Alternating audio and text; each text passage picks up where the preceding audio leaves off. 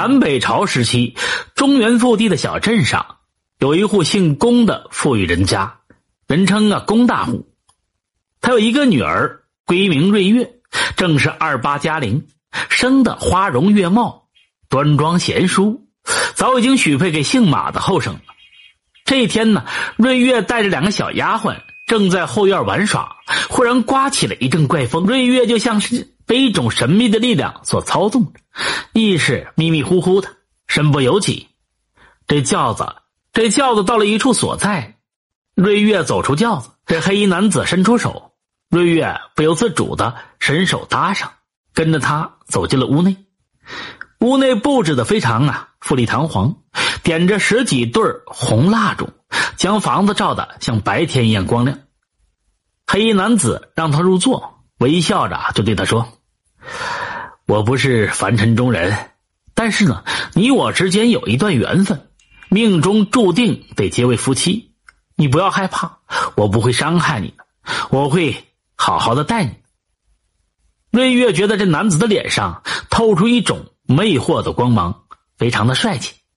他娇羞的点了点头，跟着男子啊，就到了内室。当晚便结为了夫妻。第二天早上醒来，这男子告诉瑞月，他姓辛，行十一，人称辛十一郎。他比较繁忙，每天白天都会外出，黄昏的时候才会回来。他叮嘱瑞月不要外出，可以在后花园里玩耍。晚上他会回来。带回足够的食物。这自此后呢，瑞月要么在后花园里赏花，要么在木榻上小寐，过着百无聊赖的日子。刚开始啊，他想着逃回家，可是他发现四周围都是密林，无路可走。有好几次，他在密林里转悠了一整天，待到黄昏时分，又莫名其妙的回到了宅院。就这样过了大约半年。瑞月就问起新十一郎，他每天都在做什么事儿？新十一郎告诫他不要打听他的职业，以免呢会吓到他。他越这么说，这瑞月呢又禁不住这好奇心。有这么一天早晨，新十一郎前脚刚走，他后脚就跟了出去。只见这新十一郎登上了一座高台，瞬间就变成了一个怪物。只见这新十一郎纵身飞下，黑衣。变成了一张大斗篷，在空中是古风飘荡着。瑞月赶紧也爬上了高台，往下这么一看，却见这下面树身方丈，到处都是密密麻麻的人群。他能清楚的看见新十一郎落在人群里，不停的穿梭着，不时伸手在有一些人的背上就拍这么一巴掌，而那些人毫无知觉。看了一会儿，瑞月赶紧下了高台，回到家里。想不到这新十一郎是一个怪物，他心里是惴惴不安。到了晚上，瑞月强颜欢笑的给新十一郎端来这个茶水，但是心里却害怕极了。新十一郎扶他坐下，笑着说：“哎，既然你已经看到我的真面目，我就不隐瞒你了。实话告诉你吧，我是冥界的疾病使者，每天忙着在人群当中散布疾病。”瑞月一听啊，不安的就说：“那你你这不是害人吗？”这十一郎啊，一笑着就说：“哼，我是在替天行道，并非是害人。那些人做了亏心事我奉命行事，用疾病惩罚他。”瑞月想了想，问道：“那你又如何分辨出哪些人做了亏心事哪些人是好人？”新十一郎笑着说：“很简单，用眼睛就能看出。”每人的头上都会有一顶帽子一样的光环，那就是所谓的气场。人们刚出生的时候，光环都是红色的，但凡做了亏心事这光环都会变成灰色。亏心事做多了，就会变成灰黑色。那些十恶不赦之人，头上的光环呐，就是纯黑色的。那些头上是红色的人，表明他是心地善良之人，一生当中也没有做过亏心事原来如此啊！这瑞月点点头，心里啊也不再恐惧了，娇笑着问他：“那我头顶上的光环是什么颜色的？”“当然是红色的了，不然的话我也不会爱上你，反而会让你赶上疾病。”就这么一转眼，三年多就过去了。这一天晚上，新十一郎啊，悲切的就说：“哎，你我的缘分尽了，明天你的家人就会来接你回去。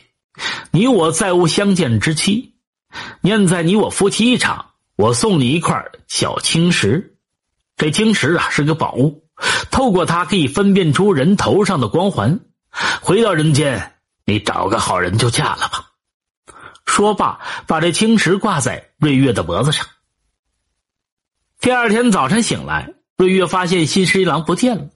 到了中午时分，忽然听到一阵人声响起，紧跟着一名老道带着众人就冲了进来，将瑞月抱了出去。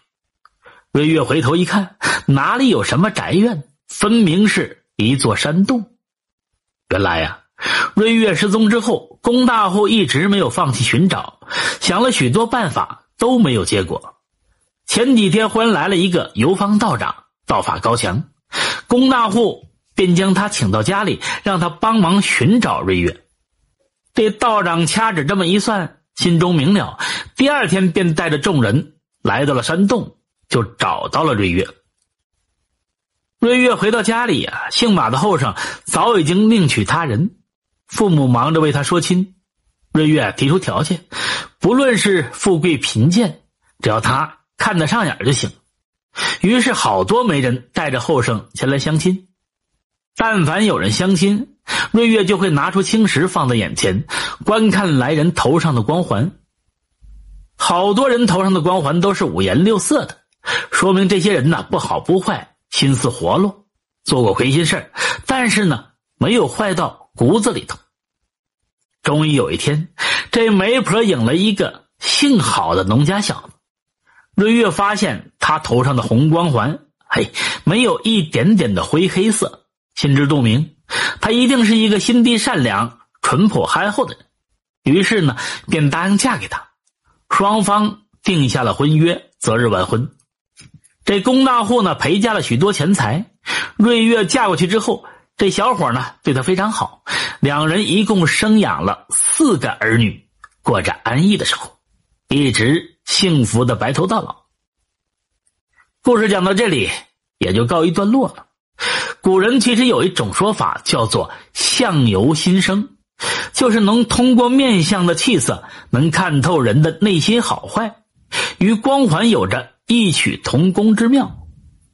本故事采用了荒诞的笔法，用于借势喻理、劝人为善，与封建迷信无关。